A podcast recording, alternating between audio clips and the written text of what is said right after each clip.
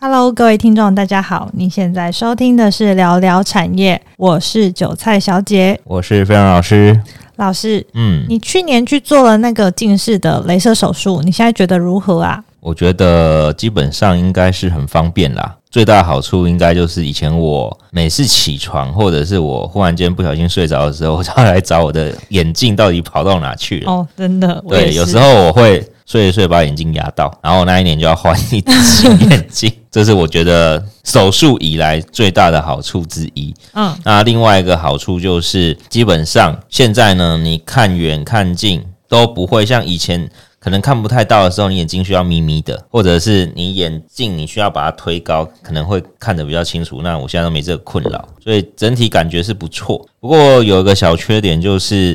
它晚上的话可能会有一些小眩光的问题，但那个眩光也不是看不清楚，就是你觉得好像画面可以再更清楚的那一种感觉。嗯。我觉得，如果以现在的手术恢复速度啊，或者是手术的时间，还有安全性，基本上都很高，所以整体来说都比戴眼镜或者隐形眼镜来得好。嗯，那你现在有近视吗？我现在哦，基本上我的眼睛在手术完之后，我还是有近视的。我不是一点零，但我会接近在一点零。哦，原来是这样，这都要看每个人啊。嗯，医生说你这样已经很好了。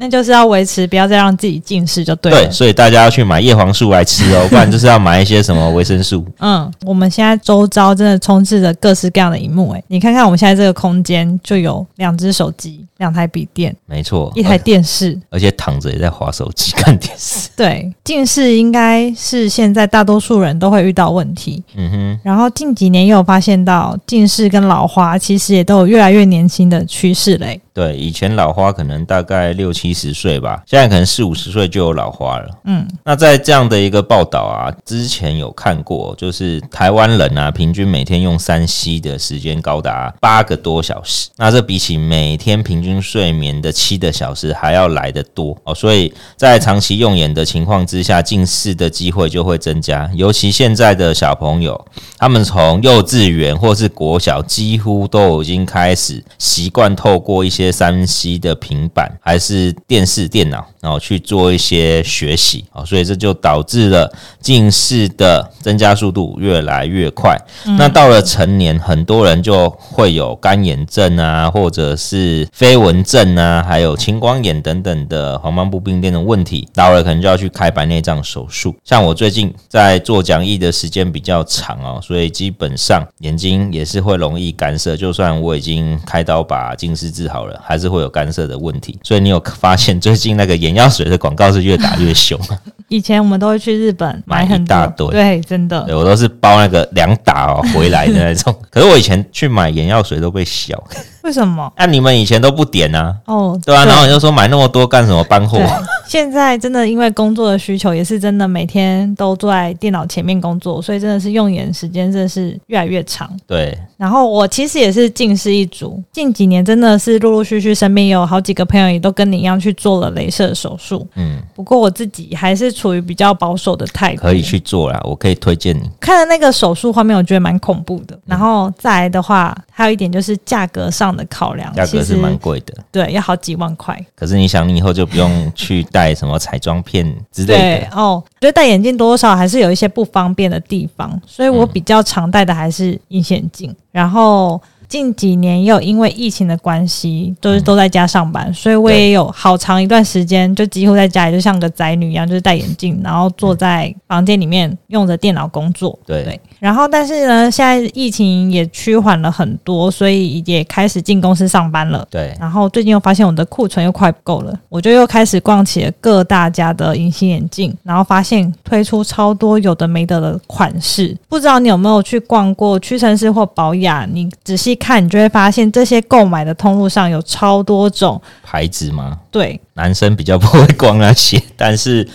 我之前买隐形眼镜是去眼镜做眼镜的地方买的嘛，然后他们有帮你做好的隐形眼镜，或者是你去买那种日抛、周抛的隐形眼镜。嗯。可是基本上我买完都没有戴，因为我觉得那个戴隐形眼镜，我觉得蛮恐怖。那个手要去摸眼球，然后就把那个镜片放到眼球里面，你不觉得这是一个很可怕的事情吗？而且如果你的手是脏的的话，这当然就是你在戴之前要先把手洗干净啊。有啊，有洗过啊，可是就是觉得还蛮不方便的。而且不是说戴隐形眼镜不能大家睡觉吗？对啊，所以你看，每次因为我的时间很不正常，我不小心睡着的时候，是不是可能就会忘记把隐形眼镜？对，所以我最后还是选择眼镜。嗯，有一句话叫做“熟能生巧”啦。其实我现在我戴隐形眼镜就跟喝水一样简单跟容易。所以，我们今天就是想来跟老师你聊聊隐形眼镜这个产业，嗯、它在疫情过后的发展会是怎么样子的？不知道现在正在收听的你跟隐形眼镜熟不熟？如果你不熟的话，我先简单来介绍一下隐形眼镜。大概可以透过佩戴的时间来分为日抛、周抛、月抛、季抛，甚至可以长达到年抛。那就是你可能一年就戴这一副隐隐形眼镜就可以了。嗯哼，对。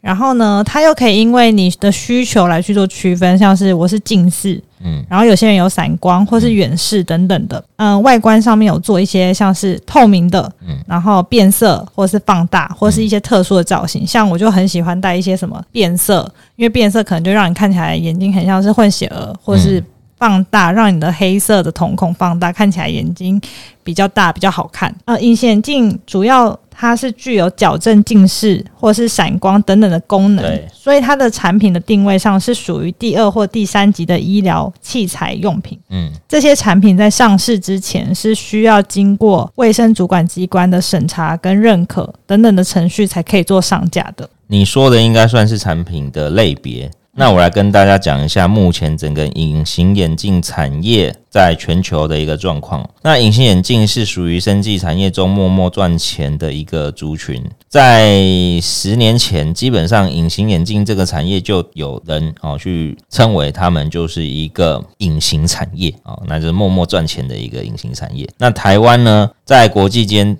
主要做的就是隐形产业代工出口的一个国家。根据海关的一个进出口的一个统计，我们可以看到隐形眼镜的出口从二零零四年就一路成长哦，当时的产值是八点五亿，到疫情当年哦，我们可以看到二零一九年哦，应该说疫情前一年，它突破了一百三十七亿的一个产值。在这两年哦，疫情的影响下，因为大家都不出门嘛，躲在家里，基本上就不会去买隐形眼镜。对啊，所以整个出口哦开始做衰退。不过，由于整个 3C 设备的普及跟生活习惯的改变哦，我们可以看到，在整个国际的近视协会研究机构预期啊，在二零三零年，全球大概会有三分之一的人口哦，也就是三十三亿人会有近视的问题。嗯，那有近视问题里面，我们可以看到。整个全球隐形眼镜的市场规模，在二零二一年哦，它的一个产值，全球的一个总产值大概有八十五点八亿美元。到了二零二八年，会成长到一百二十五点六亿美元。所以整体来看，近视的人口只会越来越多。那这对于像隐形眼镜的需求量，还有或者是雷射手术哦等等，跟眼眼镜相关的。几乎都是在成长，所以最近如果大家到街边店去看，眼镜行是一间一间开，而且都是比较高贵的品牌。那在隐形眼镜当中啊，其实它很注重相对的安全性，产品规格也比较复杂。那在这边我们可以看到，全球的隐形眼镜产业几乎就是被全球的四大龙头所寡占，包含美国的 Johnson & Johnson 哦，就是娇生，再来就是视康。然后库博，最后是日商的一个博士伦，这四大的品牌啊，加起来的市占率就高达百分之九十。那其中里面交生是第一大，嗯，所以基本上美国的品牌在全世界的市占率是非常高的。那目前台湾的隐形眼镜的主要业者啊，包含以台湾来说，有挂牌上市的就是晶华光学跟金硕哦这两家公司。那另外过去大家常常听到的金可哦，它已经在前阵子哦就已经下市了。而新贵呢，有很多隐形眼镜的金基母哦，像是明基材啊，然后明基材旗下的子公司世扬，还有像是做医疗隐形眼镜的角膜矫正的泰亨光等等的，全部大概总共有十二家。那这其中我们可以看到哦，台湾的隐形眼镜龙头还是属于金华光学，它在全球的隐形眼镜的市占率啊为百分之二，是全球第五大的厂商，有自有品牌也有代工品牌，但主要营收都来自于代工为主。晶华光学它主要的自有品牌就是帝康啊，如果大家有看广告，应该都很清晰明了知道这个是它的牌子。帝康这个牌子，它主要的产品就是矫正视力彩妆片哦，等等相关。那再来金硕。这间公司它是和硕集团他们旗下的子公司，主要是相关的散光隐形眼镜跟彩妆片。嗯，那有经过欧盟的认证，主要是水之氧啊这个牌子。那另外大家耳熟能详的金壳就是海昌啊，海昌这个牌子为代工为主。另外像是大力光、明基还有印华啊集团，其实都有在整个隐形眼镜去做一个投资。但目前有上市的并不多哦，只有世阳哦是目前准备在新贵要往上柜去做发展。那这个品牌叫美诺康，听起来很多科技业都斜杠过来做隐形眼镜诶。那老师，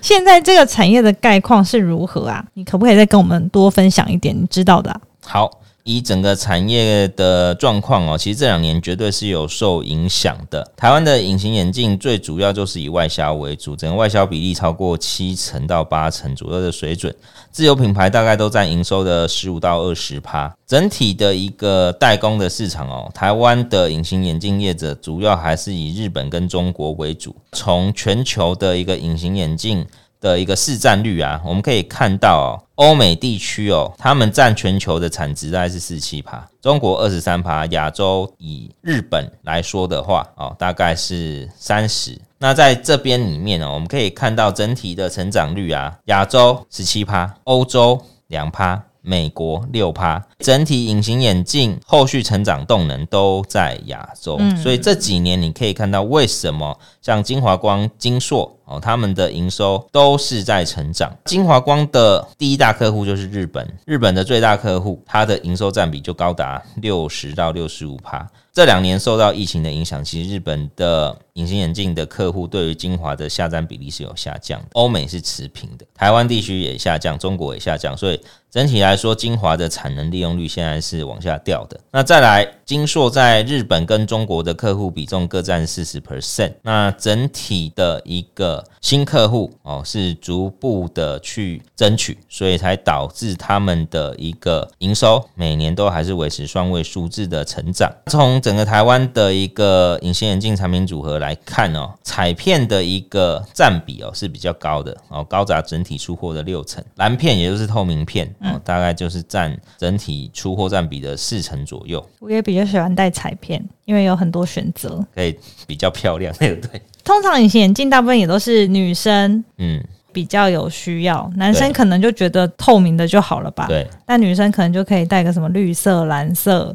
咖啡色。那单价差多少？彩片当然就是比较贵啊，当然有些可能会比透明贵到一倍吧，哦，因为戴起来的效果就是不一样。所以整体我们可以看到，如果以这样的角度，大家就很明显看到，如果疫情大家都待在家里，就不会有人去买彩片啊，嗯，对不对？对。那在这样的一个状况之下，其实疫情影响了大家三年的时间，相关的订单里面其实一定会有 loss 掉或者是延后出货的状况。那以现在来说，整个全球都在进入解封的尾端。哦，那在解封的尾端，这些的隐形眼镜业者就会开始去哦拉相关的产能跟需求。我们现在可以看到，其实从精华的一个新闻稿里面有提出哦，就是目前的订单量是很充足的，可是台湾现在缺人力哦，所以整体人力的速度来不及赶上生产的一个表现，这也导致它整体的产能利用率以及它的产品毛利率受影响。过去精华的毛利率有三十八趴，现在只剩下二十九趴，单季的 EPS 从八块跳到五块钱。相对于最近几年后起之秀的精硕，它是看客户的需求才去扩充产能，所以它的产能利用率一直维持在高档，而且它的产品的毛利率这几年都维持在五十 percent 以上的水准。整体的营收规模在这几年新客户的持续加入之下，单季 EPS 从过去一季两块钱往现在四到五块钱去跳，最主要的获利来源就来自于它的营收规模经济达到高峰哦。精硕在很多捷运站的出口都可以看到，欸，对，它从我们大学的时候基本上都在捷运站设点，对，就其实大家要购买上是蛮方便的，对，可是其实它最大的获利其实还是代工，代工，嗯，那隐形眼镜未来的发展呢？你有没有发现到什么新东西呀？隐形眼镜未来的发展，基本上哦，大家要了解哦，全球四大他们早就有维持一定的市占率，而且。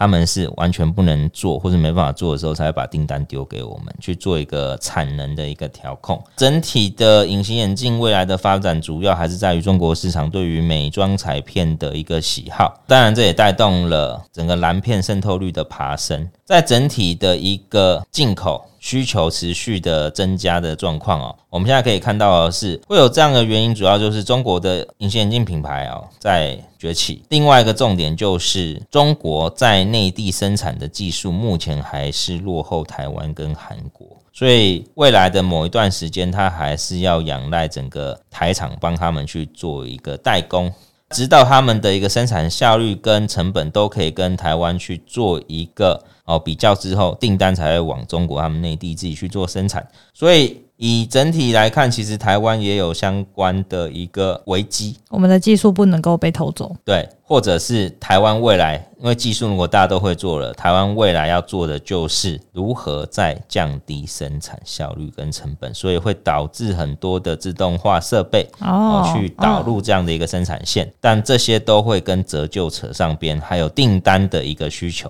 这个就未来像是四七七一的望准啊，还有六四九一的金硕啊，基本上他们现在都在评估未来生产效益导入自动化的程度，对于未来产能像跟订端的一个分配。那在产品研发的部分呢、台湾的厂商开始去往一些利基型的隐形眼镜产品去做发展啊，包含像是细水胶，还有特殊光学镜片啊。因为这个后面，如果你还要持续拿到中国跟日本两大的一个市场的相关订单，这是未来特殊的相关的一个关键的一个趋势。以整个台湾的隐形眼镜业者啊，我们来看哦，大概有五家哦，这五家里面呢，我们来看一下它的一个营运表现。第一家是一五六五的精华光学，股本是五亿，二零一九年的营收是六十三亿。二零二一年的营收是五十四亿哦，所以我们可以很明显看到营收是衰退的。嗯，那今年一到八月的营收是衰退五点三八趴，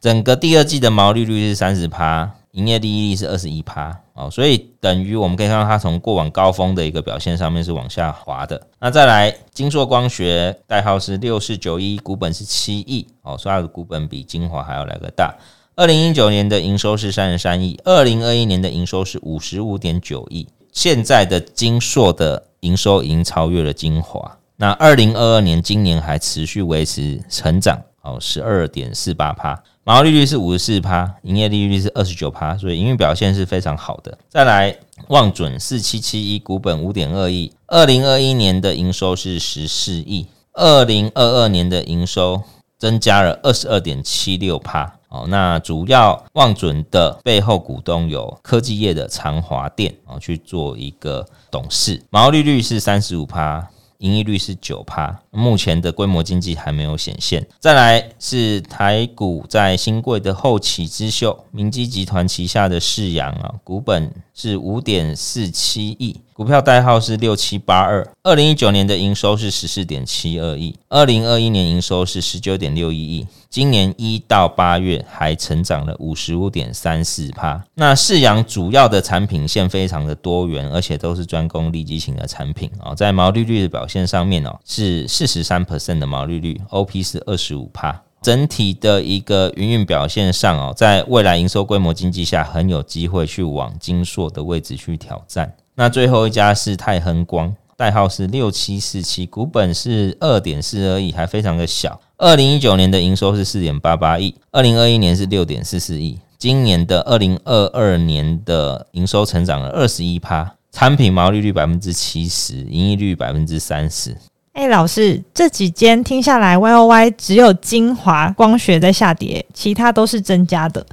然后他们的毛利率也都有高达三十 percent 以上，表示这些产品都是非常的有竞争力，对吧？基本上来说，应该讲隐形眼镜非常的好赚哦，真的，难怪那些科技业都想要过来斜杠一下。对。那在整体的隐形眼镜的后续发展啊，我们刚刚已经讲过，整个中国在隐形眼镜的渗透率只有八 percent，比起成熟的日韩哦，在两到三成的渗透率来看，中国隐形眼镜未来的成长动能还非常的大，而且后起之秀非常多，在未来这几年应该会变成全球最大单一隐形眼镜的市场，各大品牌也都会往中国去靠拢。台湾在相关的一个代工的一个表现上面，我们可以看到后续订单跟中国他们那边的生产效率以及他们的技术有非常大的关系。再来的部分哦，我们就要去观察，就是未来如果全市场都成熟的一个状况之下，我们要怎么走啊？因为如果中国都会做一般基本的隐形眼镜，这时候我们就可能要往更多的。利基型产品去做切入啊，包含像是日本市场现在已经往类似多焦镜片、散光镜片哦、散光美妆、